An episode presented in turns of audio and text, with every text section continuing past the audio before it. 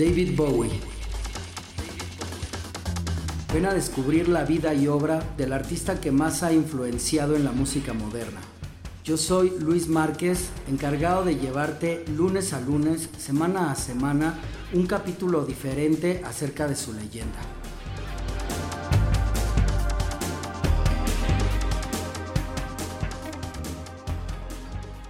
Bienvenidos a la hora de David Bowie, una exclusiva de Spotify.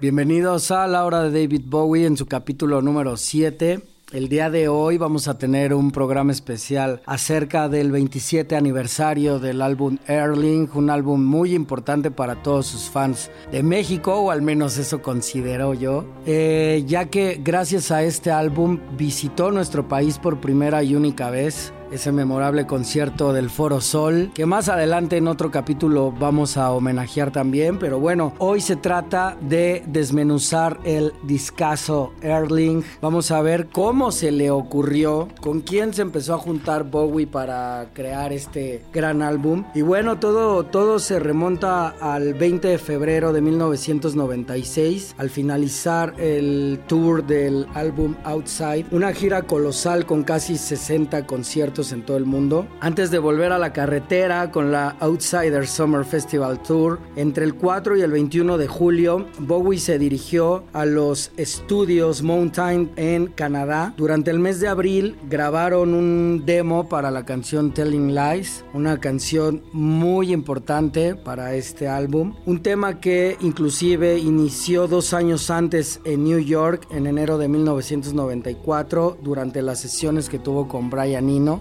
para Outside. Y bueno, pues satisfecho con la pieza, se dirigió ahora con el guitarrista Rips Gabriels, este guitarrista que hoy día es el guitarra principal de The Cure, ni más ni menos. Guitarrista que Bowie conoce en Teen Machine. Este álbum Erling también es un poco una salpicada de Teen Machine, ahorita les voy a platicar por qué. Y bueno, se dirigieron eh, y Bowie hacia el estudio para armar una colaboración con un DJ muy importante en ese momento en la escena de la música electrónica. Se trataba de Junior Vázquez, un destacado DJ residente del club Sound Factory y um, el joven técnico Mark Platy era su amigo. Mark Platy para los más avanzados es un ingeniero de audio que acompañó a David Bowie durante bastantes años, pero bueno, el inicio de su historia surgió aquí gracias a, a esta colaboración que querían hacer con el DJ Junior Vázquez. Y bueno, eh, Junior acaba de sacar una canción que se llama Spaceman, que fue un éxito indiscutible, publicado en enero de 1996, que él mismo mezcló después de realizar las programaciones y encargarse de los teclados. Así es que este tema en particular fue el que llama la atención de, de Bowie. Animado por esta colaboración, Bowie abandonó el color industrial desarrollado ampliamente en Outside para experimentar algunas sonoridades nuevas, un tanto más electrónicas. En esta época de la que hablamos, que es el año 96, las canciones de Britpop de Pulp, Blur o Oasis, por mencionar algunos, estaban dominando las listas de popularidad. Así es que pues Bowie se quería desmarcar un poco de eso, un poco del pop, ¿no? Ya, ya venía de haber arrasado con Let's Dance y después haber bajado por el sendero hasta Teen Machine. Y bueno, existían también, por supuesto, puesto bandas como Massive Attack, Portishead, el mismo Tricky que tocó con Massive Attack y del cual Bowie estaba muy, muy, muy interesado. Muy, eh, él decía que Tricky era un genio y, y, yo creo que así es. Para los que no hayan tenido la oportunidad de escuchar la música de Tricky, se las recomiendo ampliamente. Y bueno, entre estas dos corrientes, el Britpop y el Trip Hop, estaba por su parte los Chemical Brothers o Underworld. Underworld ya consagrados en Reino Unido gracias al éxito de la canción Born Sleepy, canción que ustedes pueden recordar por Trainspotting, o La vida en el abismo, como la bautizaron en México, eh, del director Danny Boyle, una gran cinta que sin lugar a dudas debe de estar en cualquier colección. Y bueno, entonces Bowie, seducido por estos nuevos ritmos electrónicos,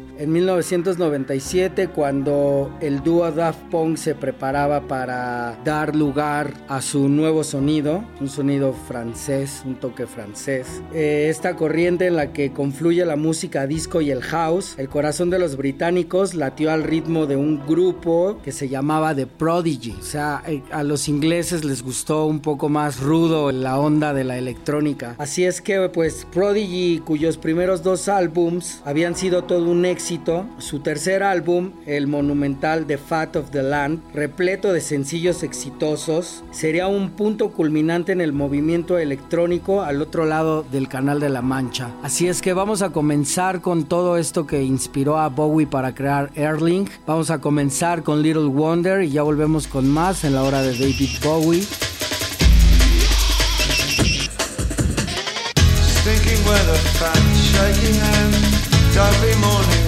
Grumpy nose.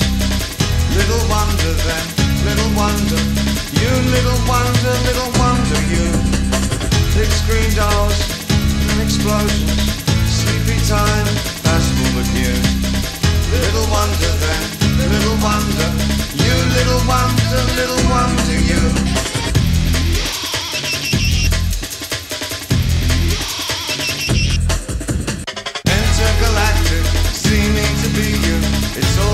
Tablets, sneezy return. Little wonder then, little wonder, you little wonder, little wonder you.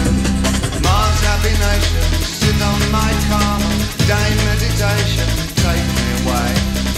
Little wonder then, little wonder, you little wonder, little wonder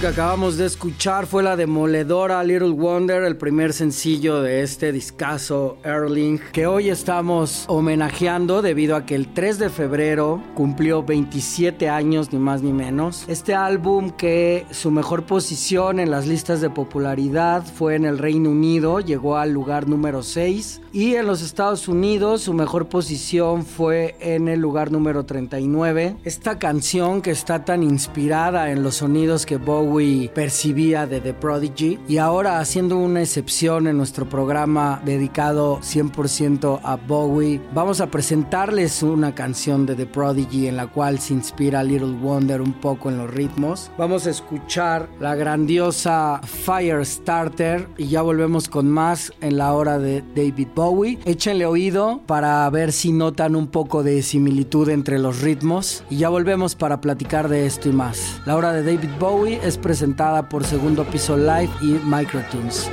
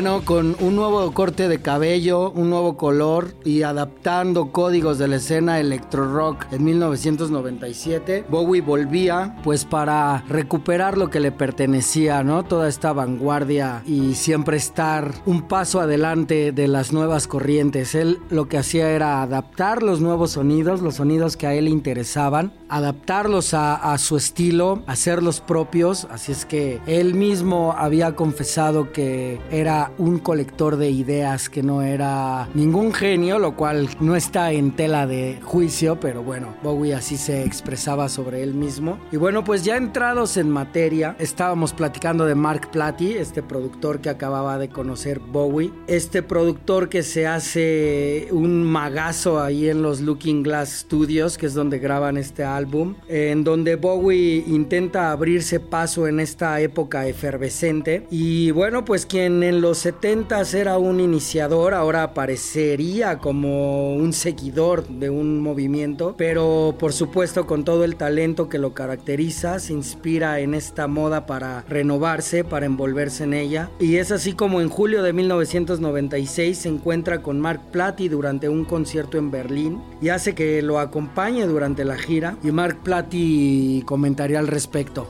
Fue una experiencia extraordinaria. Estaba en el autobús con el grupo y nos movíamos por los backstage con David e Iggy Pop. Asistía a los conciertos en primera fila y me pedían mi opinión después del concierto. Incluso me reservaron una habitación de hotel para la noche. El sueño de cualquier fan. Y bueno, acá pronto Bowie le propone al joven técnico que participe en la producción de su siguiente álbum, este álbum que se titularía Erling. Y el título para, para los más adictos a Bowie, eh, él mismo el 14 de septiembre de 1966, durante un concierto en New York, Bowie pregunta a los espectadores sobre el título de su siguiente álbum cómo debería de llamarse, Erling o Erlings en plural. Así es que Bowie le hizo caso a su público e elegiría la primera opción. Vamos a continuar con una canción más. Esta canción es de mis favoritas, está dentro de mi top 3 de las favoritas de este álbum solamente. Se llama Looking for Satellites. Ya regresamos con más en la hora de David Bowie a través de Spotify, producido por Microtunes y segundo piso Come life. Back, boys on, slim time, showdown, can't stop.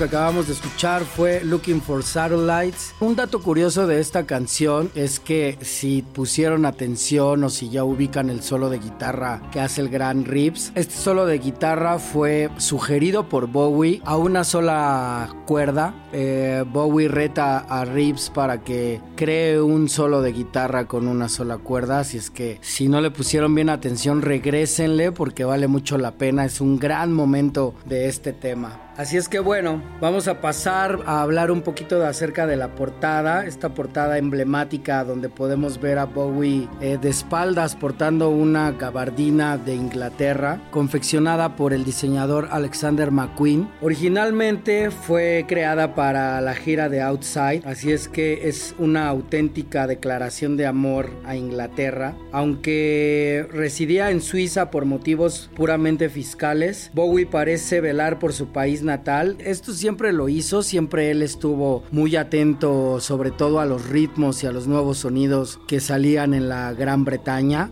Este es el caso puntual de Erling. Y bueno, se haría patente en el Erling Tour, por supuesto, esta gabardina que inició en el verano de 1997, justo seis meses después de que David celebrara con una gran fiesta su cumpleaños número 50, ni más ni menos que en el Madison Square Garden en Nueva York. Esa noche ninguno de los músicos que habían jalado en la carretera con él sube al escenario, a excepción de Lou Reed, amigo íntimo desde hace décadas. Estamos hablando que no fue Mick Jagger, no fue Iggy Pop, no fueron muchos de sus grandes amigos, más bien eh, se centró en músicos que estaban creando nuevos sonidos en esa época. Estuvieron por ahí los Foo Fighters, estuvo su amigo Robert Smith, estuvo Frank Black de los Pixies, estuvieron los Sonic Youth, eh, Billy Corgan, por mencionar algunos, ¿no? Ya habíamos hablado un programa anterior que Placebo había sido el encargado de abrir este show del 50 aniversario. Y ahora vamos a escuchar una canción más, esto se titula Battle for Britain o The Later, y ya volvemos con más en la hora de David Bowie a través de Spotify presentado por Segundo Piso Live y Microtunes.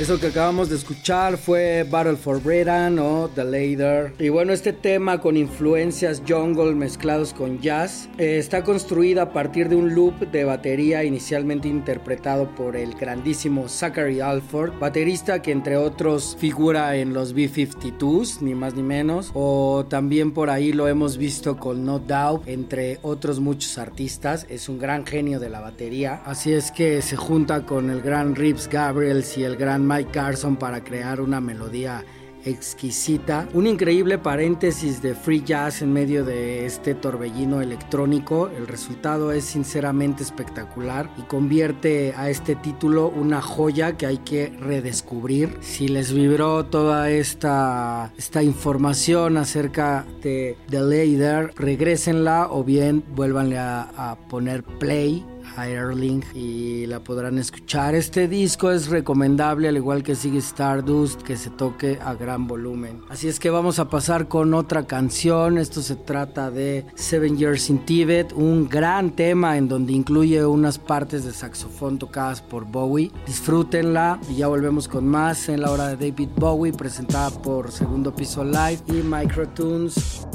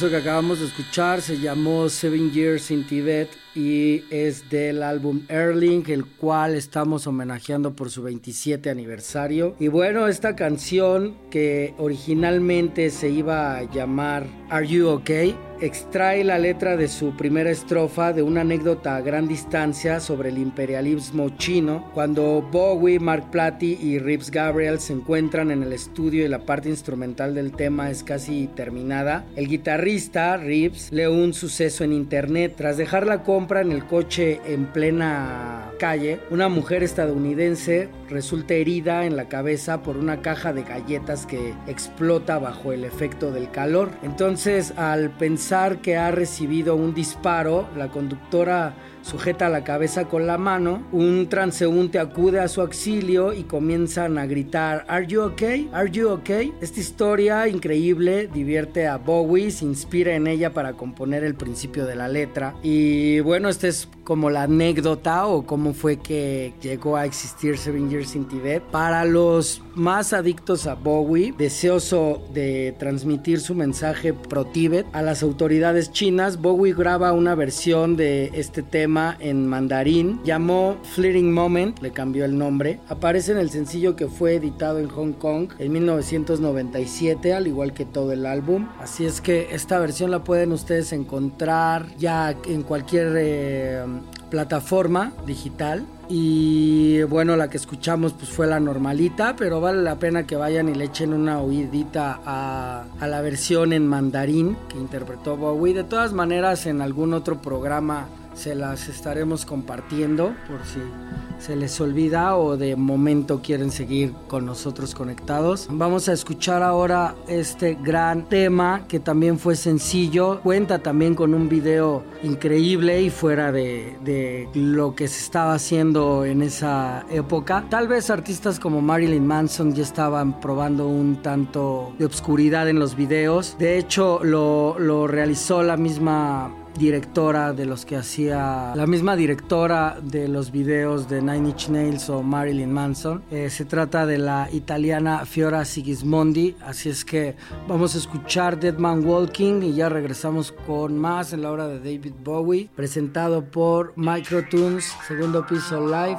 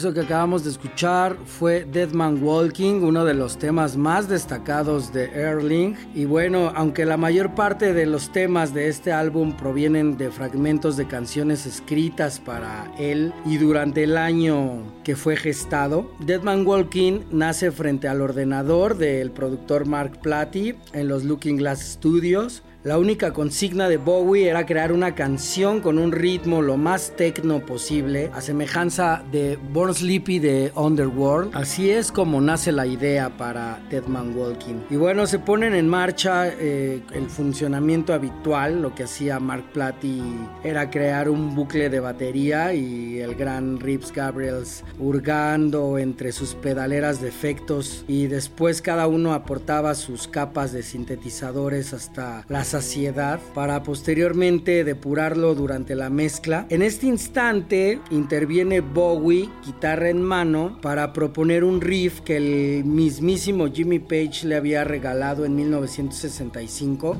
Recordemos que Jimmy Page tocaba con David Bowie cuando tenía su banda llamada The Manish Boys. Bowie siempre ha tenido muy buen ojo para los guitarristas, antes inclusive que se hagan superestrellas. Y bueno, el riff que Jimmy Page le, le regala aparece también manifestado en The Superman, una canción incluida en el álbum The Man Who Sold the World de 1970. Este es un dato para fans, es un dato de trivia. Quizás la mayoría de nosotros no habían notado eh, que Dead Man Walking incluía el riff de, Superman y que a su vez este riff fue creado por Jimmy Page, el gran guitarrista de Led Zeppelin. Y bueno, eh, pues se adaptó a la perfección al ritmo de aire techno de esta canción. Así es que ahí estuvo Dead Man Walking y ya estamos avanzando dentro de este discazo. A continuación vamos a escuchar una canción que se llama Telling Lies esta es otra de mis favoritas y como es otra de mis favoritas he decidido ponerles una versión diferente a la que incluye el álbum de manera original. La original también quedó bastante chula, así es que después de esta si quieren compararla píquenle por ahí y escúchenla, también vale mucho la pena. Pero en esta ocasión vamos a escuchar el mix que hace Adam F y ya volvemos con más en la hora de David Bowie presentada por Segundo Piso Live y Micro iTunes.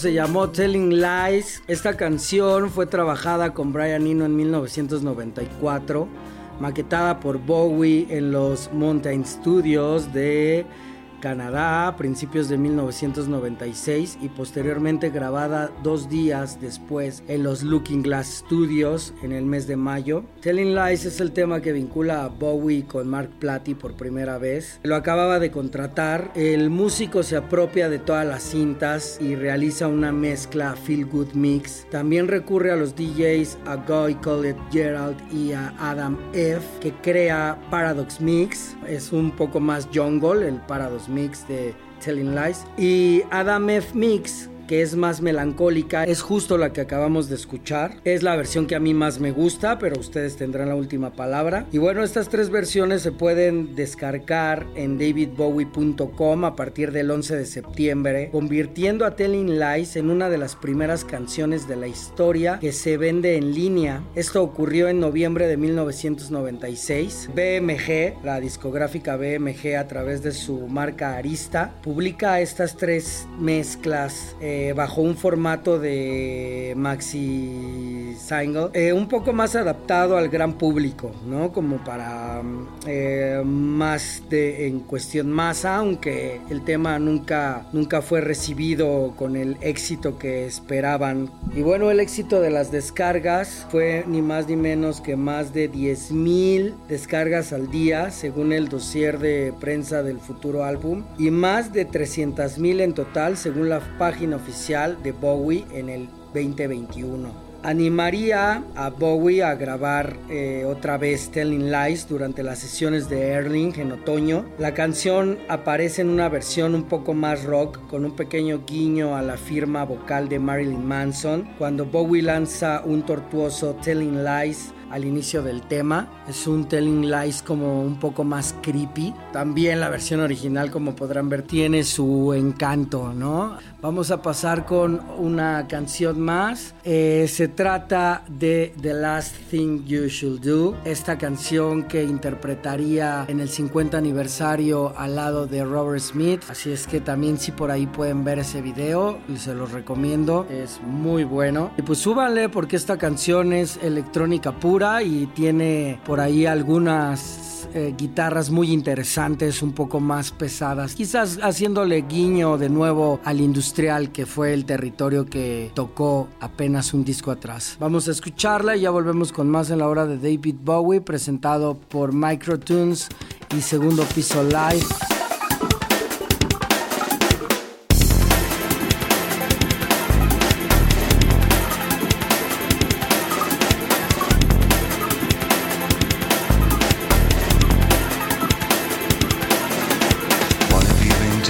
yourself?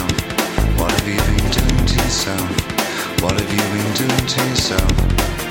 It's the last thing you should do.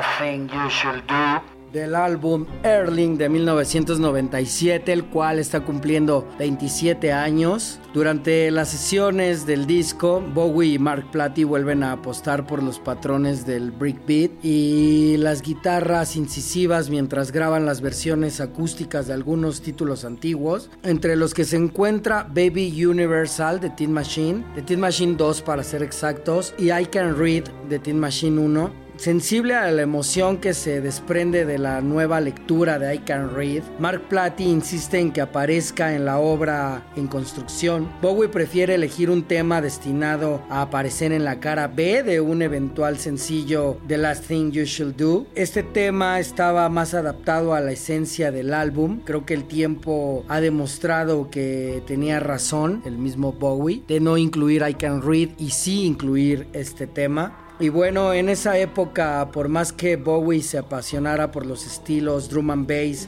y jungle, Únicamente cuatro temas de Erling encuentran su lugar en esta categoría. Después de Little Wonder o Battle for Britain y Telling Lies, es el momento de que Zachary Alford, el baterista del álbum y de la gira también, responde de esos patrones rítmicos endiablados, muestre su saber qué hacer en cuanto se incorpora el loop en secuenciador del programa Logic de Mark Platy. Zachary Alford graba una nueva interpretación en directo, improvisa a su antojo y añade todo tipo de rebotes y breaks. La mezcla de ambos es particularmente eficaz y subraya la voluntad de Bowie de enfrentar a la máquina con el humano. Lo que realmente quería hacer, explicaría después, no se encontraba demasiado lejos de lo que hacía en la década de los 70 ya que durante estos otros periodos tomó la tecnología y la combinó con lo orgánico.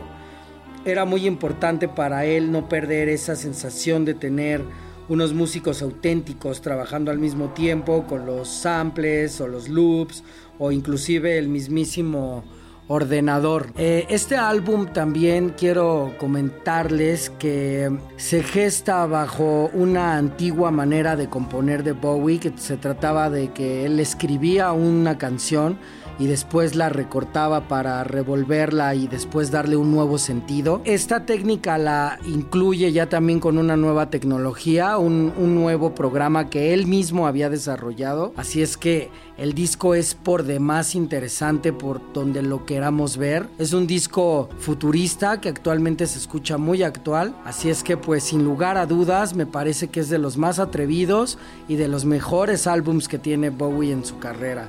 En su vasta carrera además tiene eh, una trayectoria sumamente amplia que abarca cinco décadas. Así es que bueno, vámonos a continuar con una canción más este tema que es un verdadero rolón, es un himno, es un clásico ya. Tema que comparte con Trent Reznor, el líder de Nine Inch Nails. Aquí se empieza a poner interesante la cosa.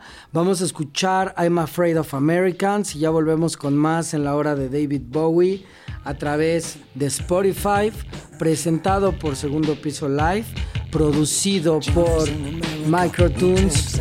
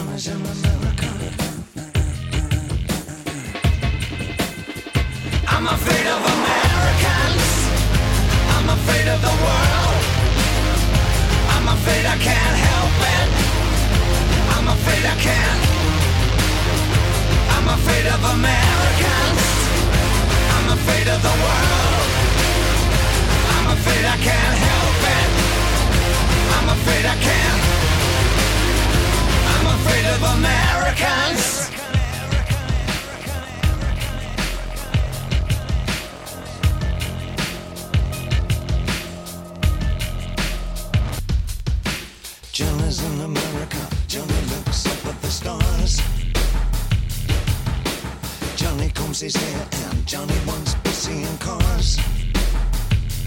Johnny's in America. Johnny's in America. I'm afraid of Americans. I'm afraid of the world. I'm afraid I can't help it. I'm afraid I can't afraid of Americans. I'm afraid of the world. I'm afraid I can't help it. I'm afraid I can't. Yeah, I'm afraid of Americans. I'm afraid of the worst. I'm afraid I can't help it. I'm afraid I can't. I'm afraid of Americans. prison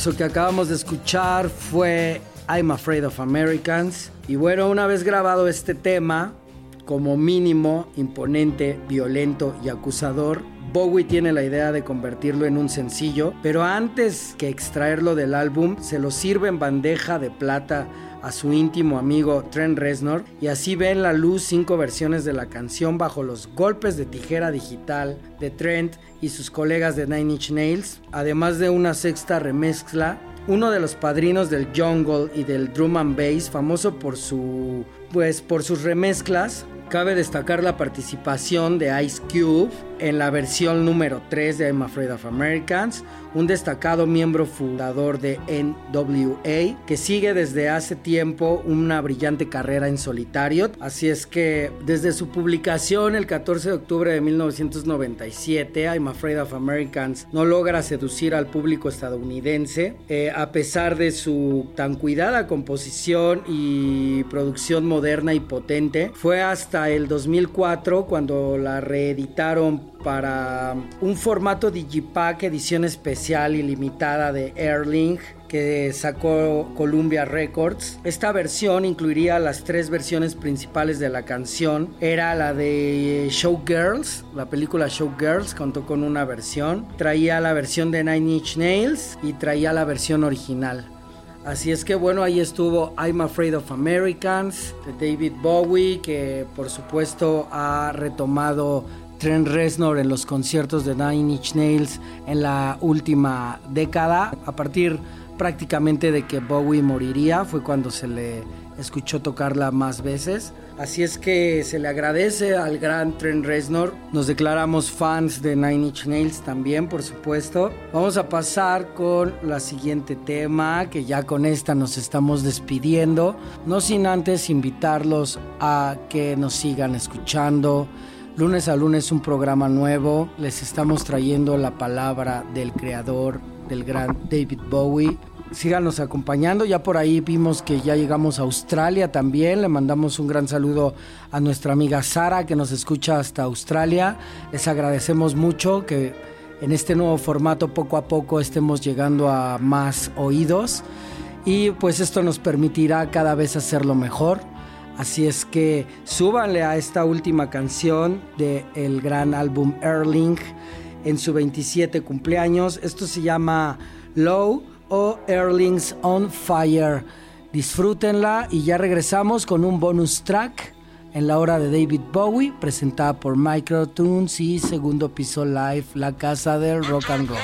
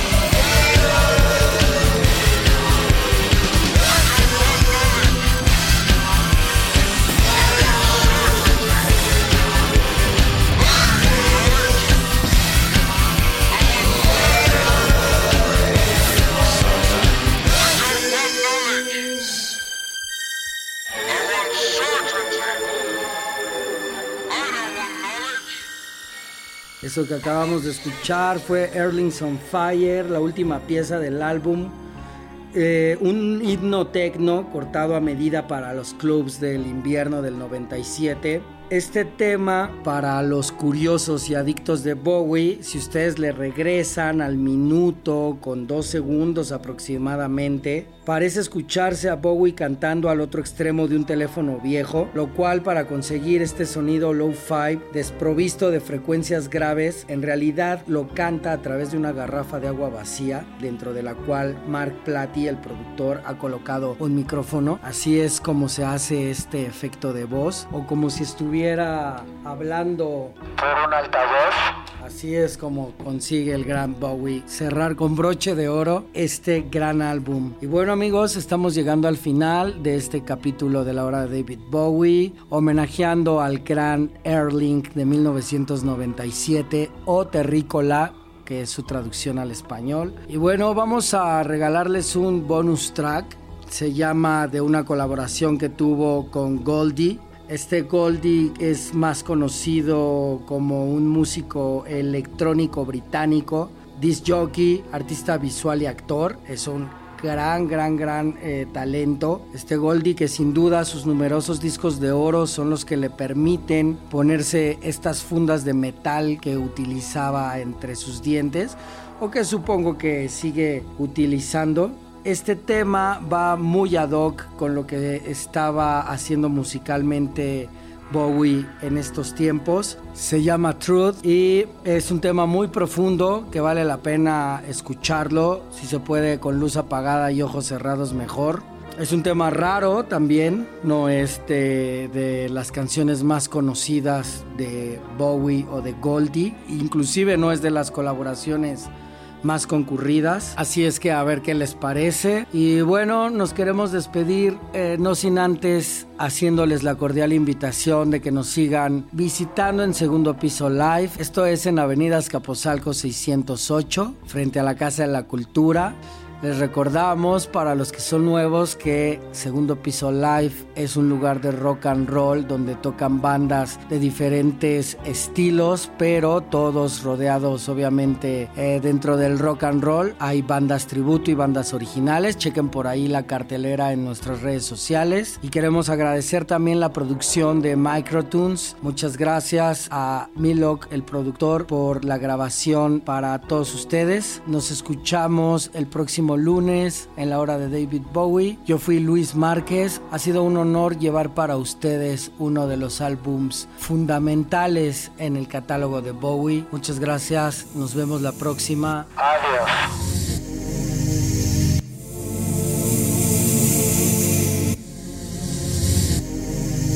Would you like to True.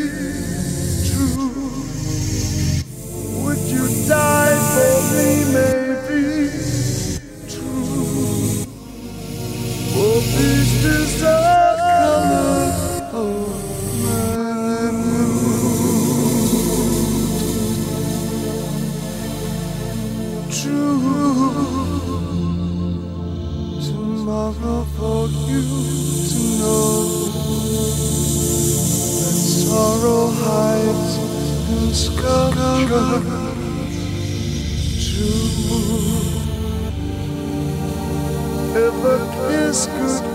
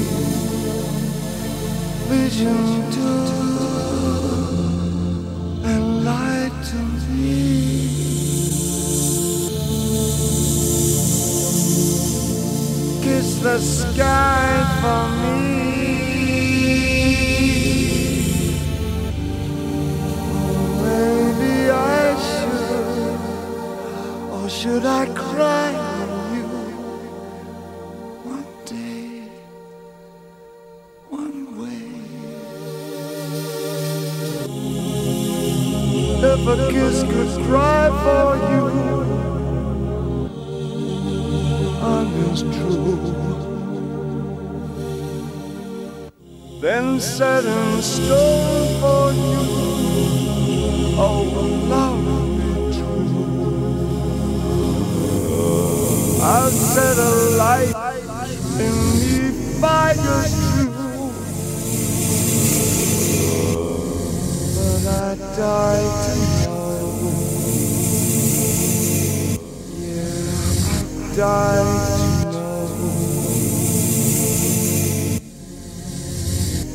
Would you lie to me lately? True. Would you die for me, maybe? True. For beast is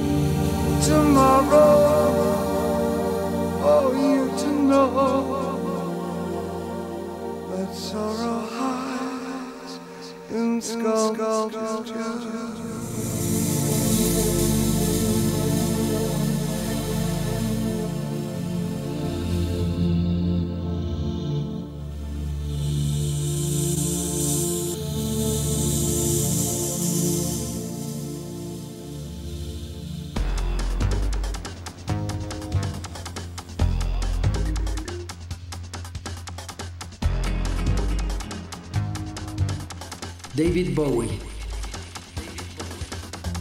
Ven a descubrir la vida y obra del artista que más ha influenciado en la música moderna.